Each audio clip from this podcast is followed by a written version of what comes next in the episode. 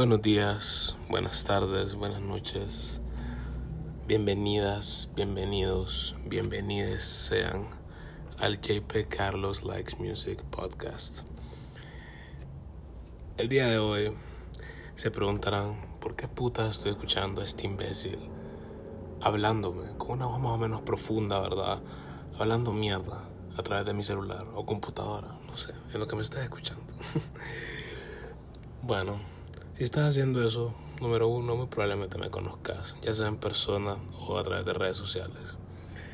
Varios saben que, o la mayoría de los que me conocen saben que a mí me apasiona escuchar música, me apasiona apreciar la música, uno de mis hobbies favoritos y por esta razón he decidido dedicarle un podcast completo a esto. Ahora, disclaimer, yo no considero que mi opinión sea más importante que la de los demás. Nunca, jamás, imposible. No. El gusto musical es totalmente subjetivo. You can like what you like, al menos que te guste Morat o Camilo. Ahí sí te voy a hacer bullying, pero other than that, además de eso, te puede gustar lo que a vos querrás. Honestamente, este es un país relativamente libre. Pero sí, sí, gusto musical es subjetivo. Así que porfa, don't get mad at me. Esto no es nada personal. Como podrán ver, pues este es mi primer episodio, ¿verdad? Y no scripté nada. No scripté nada. Quería que esto fuera de la manera más natural y orgánica posible y por lo tanto pues aquí estoy. Aquí estoy sin ningún script, sin nada, solo hablando casaca. solo para que me conozcan, para que conozcan un poco mi personalidad, para que vean de qué se va a tratar un poco el podcast. Y eso prácticamente. Hoy quería hablar de... Quería ser positivo el día de hoy. Hoy solo quería hablar exclusivamente de cosas que me gustan, de qué me gusta musicalmente. Me encantan un montón de artistas. Y esto es lo único que scripté. Esto sí le voy a decir que es un poco de trampa, ¿verdad? Esto sí está scripteado. Aquí tengo mi computadora enfrente mío. Y tengo todo esto escrito. Pero no, no es como que redacté algo, la verdad. Solo escribí los nombres de mis artistas favoritos. Como para no, para, como para no ninguno. Como para no dejar afuera ninguno, ¿verdad? Así que empecemos. Empecemos. ¿Quién sería mi artista favorito? El artista favorito definitivo de Carlos. Eh, creo, creo yo, creo yo, estoy bien seguro que mi artista favorito es probablemente Thebe Godzilla, mejor conocido como Earl Sweatshirt. Earl Sweatshirt es un artista de abstract y West Coast hip hop en sus early days. Un poco de horrorcore, pero bueno, gracias a Dios ya pasó de eso, ¿verdad? Earl Sweatshirt es uno de los raperos más polarizing de los últimos tiempos. Uno de los raperos que ha tomado una, de las decisiones más extrañas, porque Earl Sweatshirt viene siendo un ex miembro de Odd Future, junto con Frank Ocean y Tyler the Creator y Sid the Kid Steve Lacey, ¿me entienden? Y Earl Sweatshirt, o sea, podemos decir que Earl tenía todo para ser un artista incluso mainstream, por decirlo así no mainstream, pero sí bien, bien, bien conocido. Y Earl Sweatshirt decide darle un giro a su carrera y inclinarse por el mundo underground. O sea, honestamente Earl Sweatshirt, algo dignísimo de respetar en mi opinión, porque el hombre termina haciendo lo que a él le gusta, es muy bueno. Mi disco favorito de todos los tiempos, Some Rap Songs, que salió en 2018 es mi disco favorito de todos los tiempos. Un disco de abstract rap, básicamente, por Earl Sweatshirt. Lo adoro. Lo adoro. Y Earl Sweatshirt sí considero que es mi rapero favorito, artista favorito también. Ahorita mismo lo tengo aquí, tengo un póster de él viéndome fijamente mientras grabo este podcast. bueno, ese es Earl. ¿Quién más? Podría decir que Nicolas Jar es otro de mis artistas favoritos, el productor chileno-americano de Ambience, Micro House, Glitch, Deep House y The Constructed Club. Estos dos últimos serían ya más con su, con su alter ego Against All Logic. Pero la verdad, Nicolas Jar es uno de los productores más versátiles e importantes de los últimos tiempos. La verdad, fíjate que en el gran aspecto de las cosas, no sé si importante, no sé si del todo importante, pero a mí, honestamente, su música me encanta. Honestamente, yo creo que el hombre no tiene un solo mal disco, una discografía increíblemente consistente. Si, si siguen mis reviews en, en mi página en la que cual solo hablo de música, la cual llamo JP Carlos Likes Music, hice un rate y ranking de los discos de Earl y de Nicholas Jar. Y también del siguiente artista del quien voy a hablar. Planeo hacer uno. No lo he hecho porque soy un huevón, pero lo voy a hacer. El siguiente artista es de quien está inspirado, prácticamente de quien está inspirado el nombre de mi podcast. Digo prácticamente porque al fin y al cabo pues ya, yo adopté este nombre, lo siento. lo siento JPEG, pero este nombre es mío ahora. ¿De quién hablo? De JPEG Mafia. Artista, rapero de cloud rap, de glitch hop, de industrial hip hop, experimental, artista bien experimental, honestamente, con Peggy. Peggy es de los artistas más más impredecibles, ¿no? A veces nunca sabes, nunca sabes que se viene con Peggy, nunca sabes. Y es algo, y es de lo más hermoso que puede haber. Un artista impredecible, nunca sabes qué giro va a tomar y honestamente Peggy, Peggy, yo lo adoro, yo lo adoro. Artista increíblemente político, hombre, hombre que habla sin filtros, tipo Rage Against the Machine socialist as fuck y sin filtro. O sea, el hombre, ¿para qué? ¿Para qué? JPEG Mafia. Como yo describiría las lyrics de JPEG Mafia como anti-edgy. O sea, ustedes saben lo que es edgy, ¿verdad? Digamos, edgy sería un artista como Eminem que hablaba de, no sé, de matar a la mamá o cosas así. No estoy bien seguro, nunca escuché mucho a Eminem, honestamente. Pero sí, de esas lyrics que son todas edgy, que tratan sobre matar. Digamos el horrorcore en teoría digamos que JPEG Mafia, digamos que un hombre, digamos que un individuo se pone a rapear sobre rape y ese tipo de cosas asquerosas. Pues JPEG Mafia rapearía sobre matar al fucking rapist, ¿me estás entendiendo?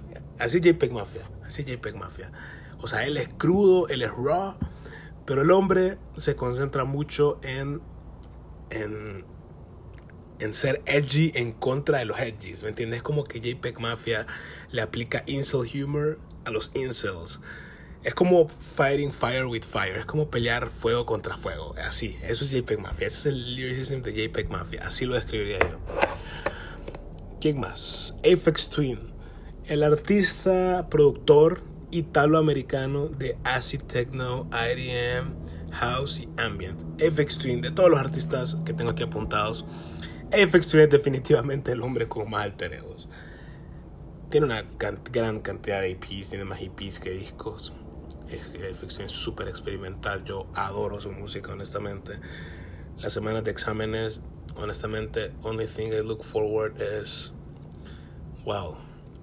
Al fin puedo escuchar FX Twin. al menos sus discos de ambient, sí. Al menos sus discos de ambient. Los puedo escuchar. Porque si sus discos de house, de IDM son más movidos, obviamente, no, no puedo estudiar con eso, ¿verdad? Pero sí, el hombre tiene discos bajo el nombre de AFX, de Richard D. James y varios más. La verdad, varios más. Son varios. Son varios. AFX Twin tiene varios altereos. No he terminado de escuchar su discografía. He escuchado todos sus discos, todos sus EPs y todos sus discos para el nombre de AFX Twin. Sí los he escuchado. Los de AFX, si no me equivoco, solo son EPs bajo Richard D. James, no sé si tiene un disco, pero tiene varios alter egos. Apex Twin, este hombre, este hombre no descansa, ¿eh? este hombre no descansa. Ahora nos vamos con una de las artistas que creo que todo el mundo sabe. Todo el mundo sabe que yo adoro. Charlie XCX. Probablemente la mayor exponente del bubblegum bass o como le dicen los pendejos, ¿verdad? Hyperpop de los últimos tiempos. Probablemente, ¿verdad? No, no estoy diciendo que lo inventó. No estoy diciendo que lo inventó by any means, pero sí actualmente es la mayor exponente de este género.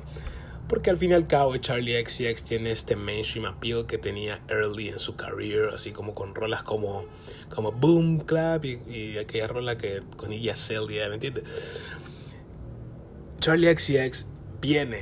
Charlie XCX podríamos decir que es como Earl Sweatshirt, que viene que inició strong, inició strong. Ella, ¿para qué? Ella tenía sus, sus hits, sus radio hits, ¿para qué? Back then.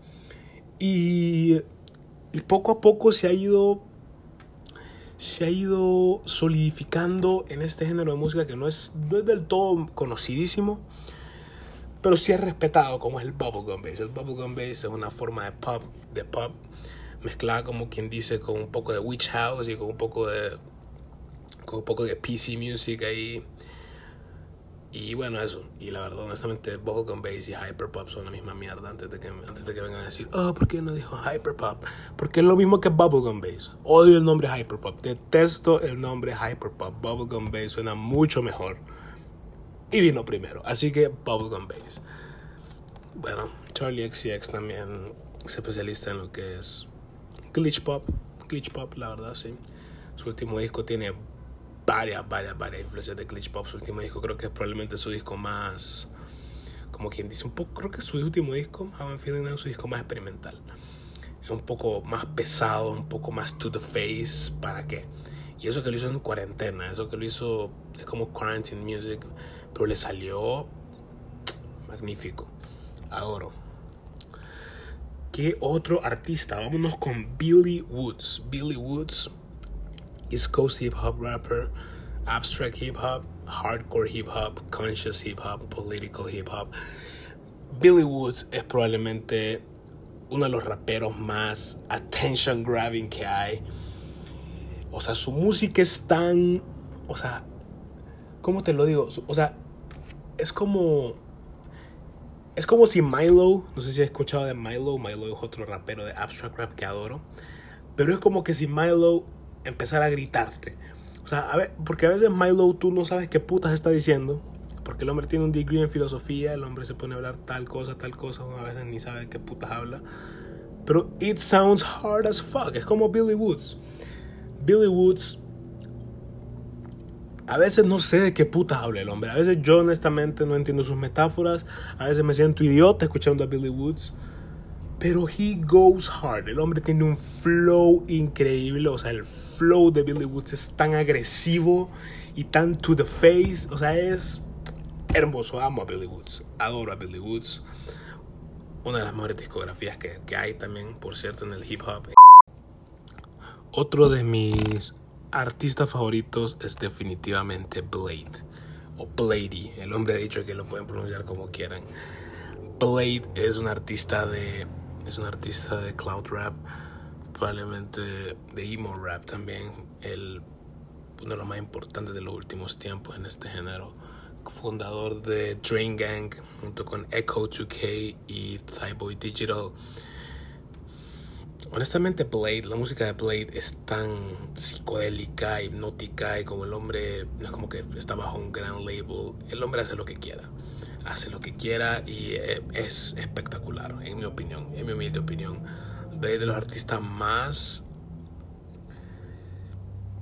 más creativos de los últimos tiempos y y con Blade es, bien complicado. Blade es de esos artistas que tiene una, la, de, una de sus uno de los públicos más, como quien dice, divididos. O sea, you either hate Blade o you either love Blade. O sea, no hay un in-between con Blade. O te gusta o lo odias. O te gusta Blade, odias a Blade. Yo he decidido el camino del amor y por eso les estoy aquí predicando la palabra de Blade. Y si hablo de Blade, obviamente, obviamente tengo que hablar de John Lin. John Lin. Mira, si tu rapero vino después de. Tu rapero se volvió famoso como que después de 2013, 2014 2014, 2014 para adelante, si tu, rap, si tu rapero favorito viene saliendo de esa época, este hombre fue influenciado por John Lin. I don't care, es la verdad, es la verdad. John Lin es un artista necesario. Diría que es el más importante del cloud rap, pero no lo es porque creo que el artista más importante de cloud rap está en esta lista que puse. Está en esta lista ya lo voy a mencionar. Pero Young Lean, honestamente, uno de los raperos más importantes. Creo que sin Young Lean no habría gente como Lil Peep, el mismísimo Blade, no existiría Echo 2K. ¿me entiendes? La manera tan skeletal en la producción de John Lean también. También influencia cosas como el abstract rap. Y John Lean es un artista, otro artista eh, igual que Blade, que, que no, le, no le importa. No le importa. Y como no es parte de un super gran label, el hombre saca lo que quiera. El hombre saca lo que quiera. Tiene un disco de hypnagogic pop, tiene un disco de indie folk, tiene un disco de post-punk. John Lean, he's all over the place, la verdad. Y me encanta, me encanta. Y él, y saben que lo hace muy bien. El hombre es versátil. El hombre es versátil. Podrán odiarme, no sé. Pueden escuchar su música. su disco de post-punk es bien diferente. Es bien diferente a todo el otro post-punk que yo he escuchado. Así que, digamos que, digamos que yo entendería si, si no te gusta. Pero a mí me encanta. A mí me encantó, honestamente, Lean. Y también su disco de indie folk, que es digamos que no es lo, mejor del mundo, pero es decente, es un disco decente, es un, es un disco decente. ¿Para qué? ¿Para qué? Lean, besos. Después de John Lean, tengo aquí puesto al poderosísimo MF Doom. MF Doom, RIP MF Doom. Mire que si 2020 fue una mierda. Este 2020 ya estaba mierda. 2020 fue una mierda. Y 2021 pues va por el mismo camino prácticamente. No, no, no, no, no ha sido un año tan, tan diverso si lo comparamos con el año anterior. Pero el 31 de diciembre decidieron anunciarnos que MF Doom murió. Decidieron anunciarnos la muerte de este artista tan influyente. Y honestamente, MF Doom es uno de los artistas que me introdujo o sea, honestamente sin MF Doom no hay abstract rap, prácticamente. Sí hay varios artistas e impulsores del género, hay varios artistas impulsores del experimental rap. Pero MF Doom es el que abre las puertas. Sin MF Doom no hay Earl Sweatshirt, sin MF Doom no hay Billy Woods, sin MF Doom no hay, no hay Milo, sin MF Doom, digamos que no hay abstract rap, honestamente. MF Doom fue el primero en no fue el primero, fue de los primeros en, empezar esto, este wave de abstract rap y por eso yo estaré eternamente agradecido con este hombre porque abstract rap es mi género favorito de música, es mi género favorito, es como, digamos que no sé qué escuchar, abstract rap es mi go-to, o sea, puedo poner cualquier disco de abstract rap de los que me gustan, ¿verdad? Y, y fuck it, ¿me entienden? Es, es como mi go-to, es como, no tengo nada que escuchar, póngase un disco de abstract rap, póngase son rap songs, póngase Matt Villainy. Y bueno, por eso su pérdida fue tan trágica, porque este hombre, podríamos decir, podríamos decir que inició todo. ¿Para qué? ¿Para qué? Ahora vamos con quien les prometí, ¿verdad? El artista más importante de Cloud Rap, en mi opinión, ¿verdad? Y creo que, creo que, creo que yo sé que dije que el gusto musical es subjetivo y todo, pero creo que esto es una verdad objetiva. El artista más importante de todos los tiempos. Lil B, the Bass God. Thank you, Bass God. Thank you, Bass God. Thank you, Bass God. Lil B, probablemente un artista más allá de influyente, un artista necesario. Lil B aparece en el rap game prácticamente como una burla al rap game, como burlándose del rap game. Es increíble la manera en que aparece Lil B. Lil B recibía cualquier cantidad de backlash porque la gente odiaba su música.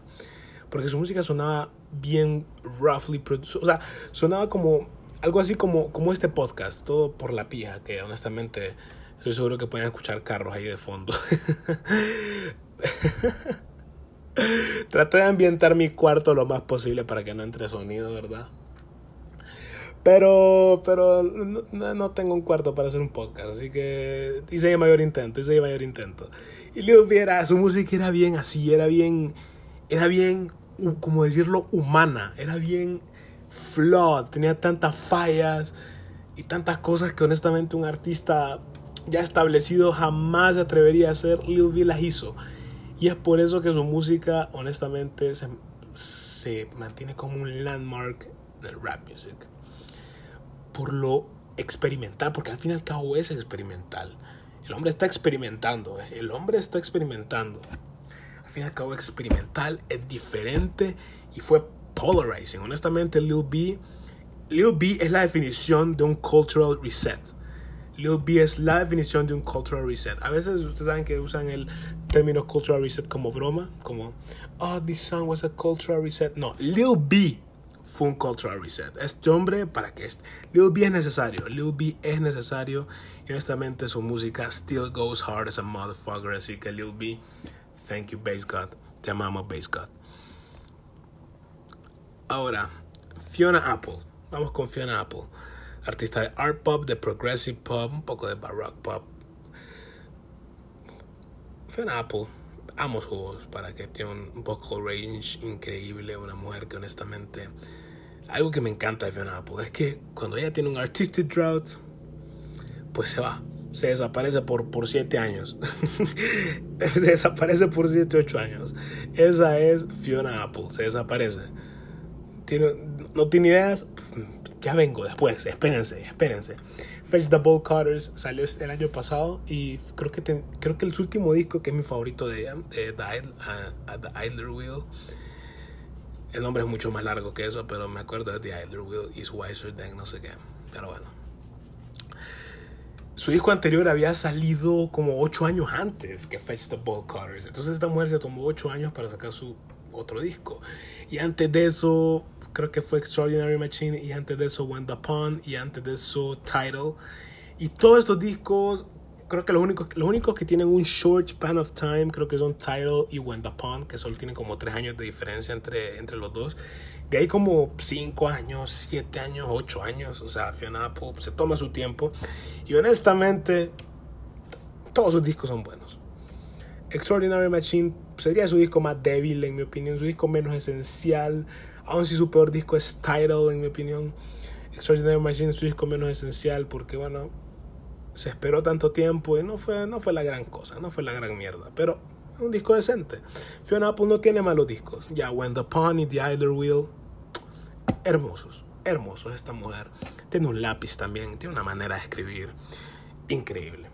Y ella es tan attention grabbing, o sea, si pones Fiona Apple y te distraes es porque son carepillas honestamente. ¿Quién más? Portishead. Ahora, Portishead. Portishead. Uno de los grupos más importantes de los 90 en el aspecto de. en el beatmaking. Lo cual es extraño porque son tres tipos blancos de Bristol, de, de Inglaterra, de fucking Bristol. Tres blancos de Bristol se convierten en uno de los beatmakers más importantes de la historia. O sea, Portishead es increíble. O sea, creo que los mayores exponentes del trip hop al fin y al cabo son Massive Attack porque sacan más discos. Creo que sacan lo que es el primer disco de trip hop en general. Aunque mi grupo favorito de trip hop es Portishead. Portishead tiene tres discos en, en total. Portishead es otro grupo que tiene un artistic drought y pues bueno, nos tomamos nuestro tiempo. ¿Para qué? Y me encanta eso porque los tres discos de Portishead, los tres son tan buenos. Es increíble. O sea, la calidad de música que saca Portishead, yo no me la creo. O sea, la voz de Beth Gibbons es wow. Por cierto, Beth Gibbons tiene un disco de indie folk con, con Rusting Man, creo que se llama el tipo este. Hermoso, a mí me encanta. Yo amo el disco de Beth Gibbons, el disco de solista de Beth Gibbons. Pero también su música con Portishead. O sea, esos son tres artistas que se unen para hacer música hermosa y honestamente es increíble. Yo honestamente la discografía de Portishead creo que es trampa. Es trampa llamar la discografía de Portishead la más consistente de todos los tiempos cuando solo tienen tres discos. Es trampa, es trampa. Bad Bunny tiene más discos, por el amor de Dios. Pero es hermosa. ¿Qué quieren que les diga? Es hermosa. Estos hombres, estos hombres, estos tipos no fallan. No, they don't miss. Ok. Luego de Portishead tenemos a Kate Bush. ¿Qué quieren que les diga de Kate Bush? Kate Bush es la que inició todo, por el amor de Dios. Kate Bush, probablemente la artista más importante de art pop, porque es la que inició todo, es que inició todo. Sin Kate Bush no hay Bjork, sin Kate Bush no hay Kate Twix, sin Kate Bush no hay Fiona Apple, sin Kate Bush no hay nada. Kate Bush adelantada para su época. Honestamente, Kate Bush estaba adelantada para su época. Yo no quiero hablar de la música de Kate Bush, porque quiero que ustedes la escuchen. Kate Bush es, es una artista necesaria. Necesaria. Kate Bush es necesaria. O sea, Kate Bush no solo es hermosa su música, sino que es necesaria. Es necesaria. Kate Bush, te amamos, te amamos, te adoramos. Te. Yo, I believe in Kate Bush supremacy, la verdad. Luego de Kate Bush, nos vamos con Caifanes. Ahora, I know I will get shit for this, pero a mí Caifanes me encanta.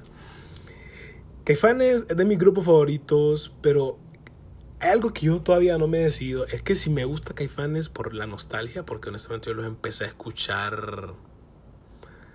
Yo los empecé a escuchar como, como que tenía como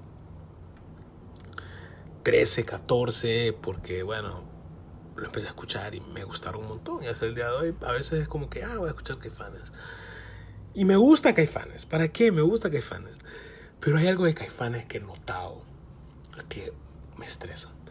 Y son los fans de Caifanes. Por el amor de Dios, los fans de Caifanes. Los fans de Caifanes son estos pseudo indie kids. Honestamente, bueno, ¿qué, no, ¿qué puta es un indie kid? Fuck you. Si te, si te autodenominas indie kid, fuck you. Para empezar. Pero bueno, imagínate ser indie kid. Bueno, los Caifanes fans son como pseudo indie kids. Los, los fans de Caifanes son como los tipos de más que escuchan Joji y escuchan. y escuchan, no sé, Girl in Red y ese tipo de música que honestamente no, no me gusta. Pero ahí entra Caifanes. E, escuchan Cuco, escuchan Ed Maverick. ¿Cómo odio a Ed Maverick, por el amor de Dios? ¿Cómo detesto? Solo decir su nombre, honestamente, me, estres, me estresé, me estresé. Pero ahí entra Caifanes en la categoría de música que escucha esta gente y es como que es frustrante. Porque no, yo no me identifico con esta gente. Para nada, cero, no, safo, safo, safo, safo. Y a esta gente le gusta Caifanes y es como que le dan, le dan un mal nombre a los fans de Caifanes. Para acá. A mí me gusta Caifanes y me gusta el lyricism de Saúl Hernández. Honestamente, Caifanes es muy bueno, honestamente. Me, da risa cuando se burlan de Caifanes que le dicen que tratan de copiar a The Cure. A The Cure. Lo cual, sí, en el aesthetic, en el primer disco de Caifanes, sí, el aesthetic, en la, ¿me entiendes? De, de, de Caifanes, sí, sí, no, ni, ni, lo, ni escondieron el hecho. Pero la música, o sea, o sea, literalmente tienen esa portada de ese disco de una puta rola, hay una puta fucking Bilongo. Está la rola de, la negra Tomasa en ese disco. O sea, la música no, pero la aesthetic sí. Para que Caifanes ahí se pasó de verga. se pasó de verga copiando, copiándole el estilo de la estética de Cure. Para que yo estoy de acuerdo con eso. Pero sí, Caifanes es un grupo bien. Un grupo bien versátil. Tenían su música ahí de, de alternative rock, de post-punk. ¿Para qué? O sea, yo tenían sus cumbiones también, tenían sus, sus cumbiones, literalmente sus cumbiones. Hablo, hablo, de cumbia de verdad. Yo sé que la gente usa cumbión como para escribir una canción que le gusta, pero eran cumbias de verdad. Caifanes sacaba cumbias. O sea, ¿entienden? Estos tipos. A mí me gustan un montón Caifanes, honestamente. Como te digo, no estoy seguro si Caifanes me gustaría tanto si lo hubiera escuchado como en 2018. Digamos, ya teniendo yo 18, ya descubro yo Caifanes a este edad, no sé no sé, hasta el día de hoy. No me decido si me gusta por nostalgia, de verdad me gustan. Pero lo que sí sé es que me gustan. Así que Caifanes ha sido de los grupos que ha influenciado mi gusto musical hasta el día de hoy. Así que honestamente tengo que mencionarlo. Me sentiría culpable si no los menciono. ¿Quién más? Playboy Cardi. Playboy Cardi, artista de trap, de southern hip hop, de experimental hip hop, cloud rap. ¿Para qué?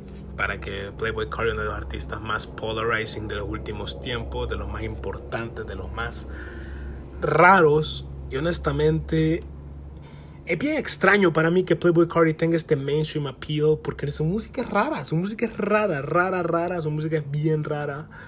Y honestamente es necesaria, también es necesaria, porque hay raperos que hacen demasiado, en mi opinión. Hay raperos como Childish Gambino. A mí Childish Gambino no me gusta, no me gusta cómo rapea. Me gusta cuando canta, me gusta cuando actúa, pero cuando rapea Childish Gambino no me gusta. Es como que he does too much. No, y, no, no suena bien en mi opinión. Y Playboy Cardi doesn't do too much. he actually does very little porque su estilo musical es, algo minimalista, bien minimalista en varios aspectos. En especial Dilate, en especial Dilate y, y su primer mixtape. Y este es el appeal que tiene Playboy Cardi. O sea, y también su flow es increíblemente pegajoso. Cuando el hombre se pone a, gritar adlibs como pi, pi, pi, yo, yo, o sea, es, inf es infectious. Y el hombre también tiene un oído para los beats increíble.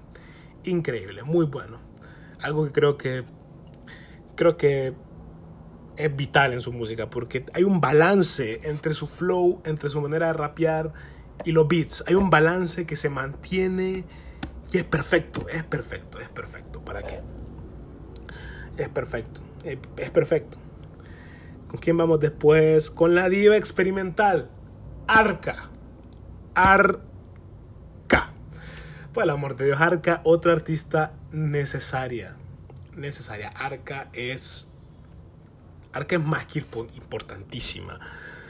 Arca ha trabajado con grandes nombres como Bjork, como K-Twix, como, como el mismo Kanye.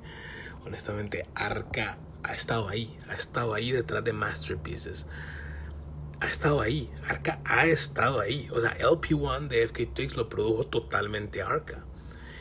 Y es. Y honestamente no me decido si es mejor Magdalene o LP1, pero son dos discos que me encantan de FK Twigs. Y. ¿Para qué? O sea, Arca es necesaria.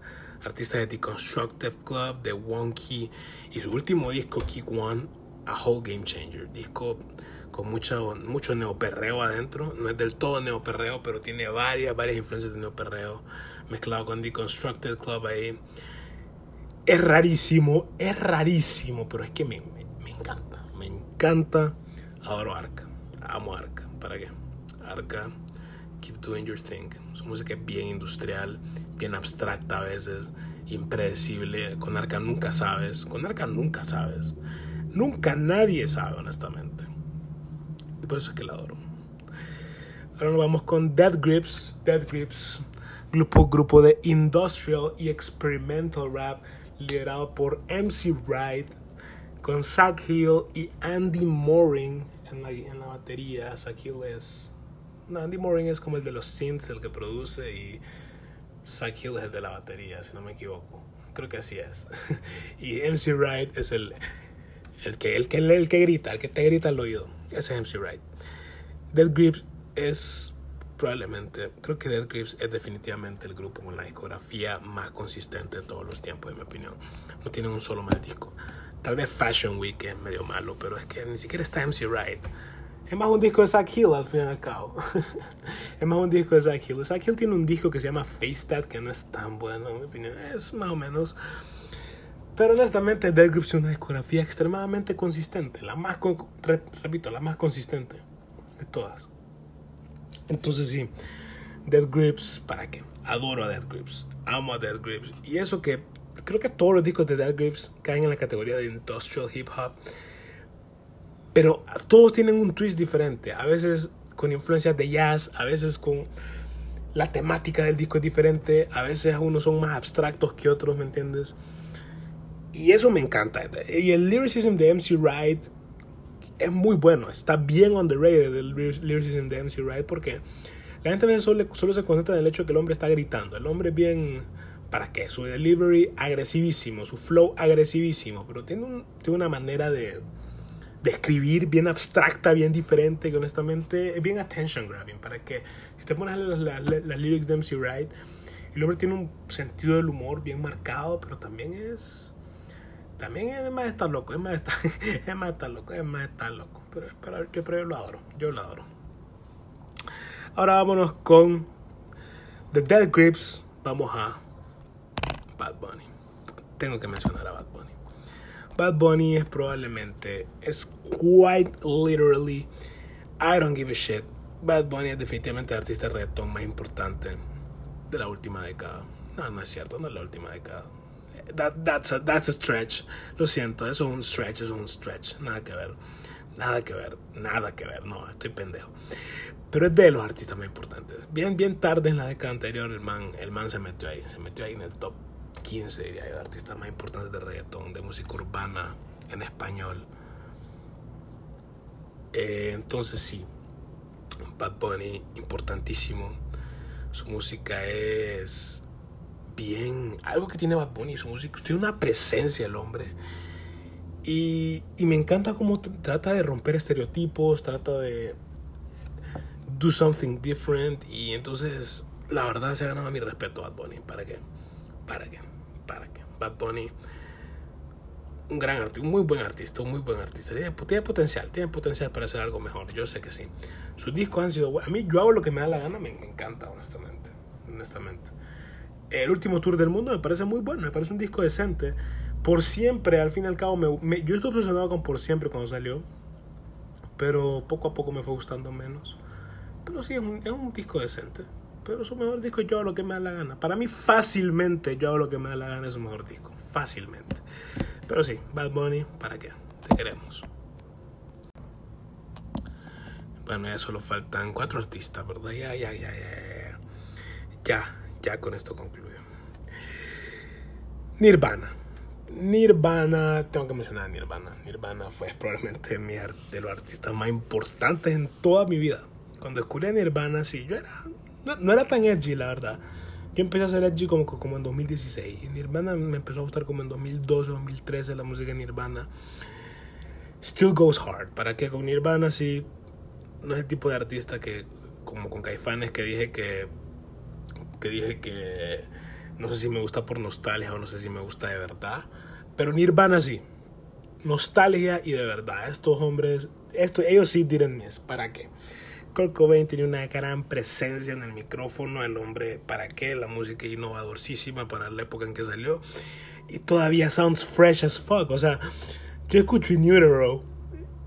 Eso pudo haber salido hoy. In Utero pudo haber salido hoy y hubiera hit the same way it hit back then. In Utero es un disco casi perfecto, en mi opinión. Nevermind también buenísimo, ¿para qué? O sea, honestamente, los discos en vivo de Nirvana llenos de energía. Su Unplugged es mi favorito de todos, honestamente, con Nirvana They Just Did a Miss. Y honestamente yo los adoro, yo adoro su música. Y R.I.P. Kurt Cobain, obviamente, ¿verdad? Y bueno, eso. Ahora vámonos con Shushu, banda de experimental rock, de anti-folk, de synth punk. Shushu, shushu, ¿cómo describir shushu? Shushu es literalmente, como yo lo veo, el sonido de tener un mental breakdown. O sea, si escuchas shushu, número uno, estás deprimido. no, mentira. Si escuchas shushu, te vas a dar cuenta. Shushu, por eso se escribe Xiuxiu, como X-I-U, X-I-U, ¿verdad? Para los que no lo han escuchado mencionar. Se escribe Xiuxiu, pues se pronuncia Shushu. Bueno, Shushu, la música de Shushu es tan, es tan rara, bien abstracta, pero a la vez hermosa. O sea, la voz de este tipo, ay, se me olvida, siempre se me va el nombre, se me va el nombre, pero bueno, la voz de este man es infectious porque la verdad te canta y sentís como el dolor en su voz, la melancolía, la frustración. Y por eso es que te digo que Shushu es como el sonido de un mental breakdown. O sea, uno escucha Shushu y yeah, this is what having a mental breakdown feels like. Feels like. O sea, Shushu, ¿para qué? O sea, honestamente, esto, esto, estos tipos, they don't miss. Este tipo y estas tipas, they, they, don't, they don't miss. O sea, no, no entiendo. Tiene una, tiene una mejor discografía de... Mira que Shushu tiene la discografía más larga que Dead Grip, si no me equivoco, o casi igual de longeva. Casi igual de longeva. Y me faltan escuchar como dos, tres discos todavía. Así que por eso, pero por los momentos no he escuchado un solo mal disco. No he escuchado un solo mal disco de Shushu. O sea, es increíble, es increíble. O sea, es increíble. Shushu es increíble, la verdad. ¿Para qué? ¿Para qué? Adoro a Shushu. Ahora, Young Thug. Young Thug, artista de trap y southern hip hop. Uno de los más importantes probablemente también de la década anterior, uno de los más influyentes en la música de trap. Y eso que Young Thug es de esos artistas que fue influenciado por Lil Wayne. Pero Young Thug inicia su propia cosa, he has his own thing going on, rompiendo estereotipos en la música. y viene a influenciar una gran cantidad de artistas como Lil Uzi, como Roddy Rich, como ¿quién más? ¿Quién más ha influenciado por Young Thug? Lil Kid, Gunna, Lil Baby. ¿Me entienden? O sea, Young Thug ha influenciado a toda una generación de raperos. Y varios dirán que fue Lil Wayne, pero honestamente, Young Thug prácticamente le roba el spotlight a Lil Wayne en, la década anterior. Porque una vez no recuerdo a quién escuché decir que Young Thug le roba toda su persona a Lil Wayne, pero al fin y al cabo, sí, Young Thug está muy influenciado por Lil Wayne, pero luego Young Thug crece, construye su propio sonido, honestamente, y para qué Young Thug, hermoso, yo lo adoro, yo adoro a Young Thug, para qué. Y con la última artista el día de hoy para despedir este episodio, para wrap things up. Un artista que extrañaremos todos, o al menos yo sí. Casi oro, casi oro. Yo casi oro. En serio que la lagrimita casi se me sale. Sophie. Sophie, honestamente cuando escuché de la muerte de Sophie, it hit. It hit. Feo. Sophie solo tiene un disco oficial que es Oil of Every Person Insights, que honestamente masterpiece. Me amo ese disco, o sea, adoro ese disco. Y con la muerte de ella, solo aprende aprendo a apreciarlo cada vez más que lo escucho, porque es como escucho a Sophie y no me puedo no sentir triste escuchando a Sophie. No me puedo sentir feliz escuchando a Sophie. Ahora me siento triste cada vez que le escucho. Porque perdimos, perdimos perdimos. Así de fácil. Iba a decir perdimos a uno de los artistas. No, perdimos, perdimos y punto. La importancia de Sophie era tanta. Esta mujer le daba una voz, ¿me entiendes? O sea, el hecho de que un artista trans haya sido tan importante en el music business e-, era definitivamente algo porque le da una nueva voz a la gente trans, le da una nueva voz a la comunidad LGBT. Y era un artista tan innovadora, tan diferente. Sophie es la que podríamos decirnos, podríamos decir nosotros que nos salva, nos salva del pop mainstream. Es la que empieza, es la impulsadora, es la, es la, es la primera. Es la primera, es la que empezó todo. Hablando del tema del bubblegum bass. Sophie era el futuro. Y el legado de Sophie vive porque el Bubblegum Bass está más vivo, más vivo que nunca, honestamente, cada vez ganando más y más notoriedad. Pero el fallecimiento de Sophie es algo tan lamentable, es algo que honestamente... Sophie es una productora, obviamente, no... So, por eso solo tiene un disco, ella más que nada producía detrás, ¿verdad? Colaboró con artistas como Flume, como Bean Staples, Charlie XCX, como la misma Rihanna, o sea, Sophie. La muerte de Sophie es, fue trágica, es trágica. Yo hasta el día de hoy no lo supero, no, no puedo creerlo. Y pues eso, eso, honestamente sí. Sophie, artista de Bubblegum Bass, Deconstructed Club, You Will Be Missed Forever, RIP Sophie Sion. Y bueno, te amamos, Sophie. Y wow, el episodio terminó de una manera algo triste, al menos para mí, al menos para mí. A mí me salió la lagrimita hablando de Sophie ahorita. Pero bueno, to wrap things up, este fue el episodio de hoy. No scripté nada, en serio.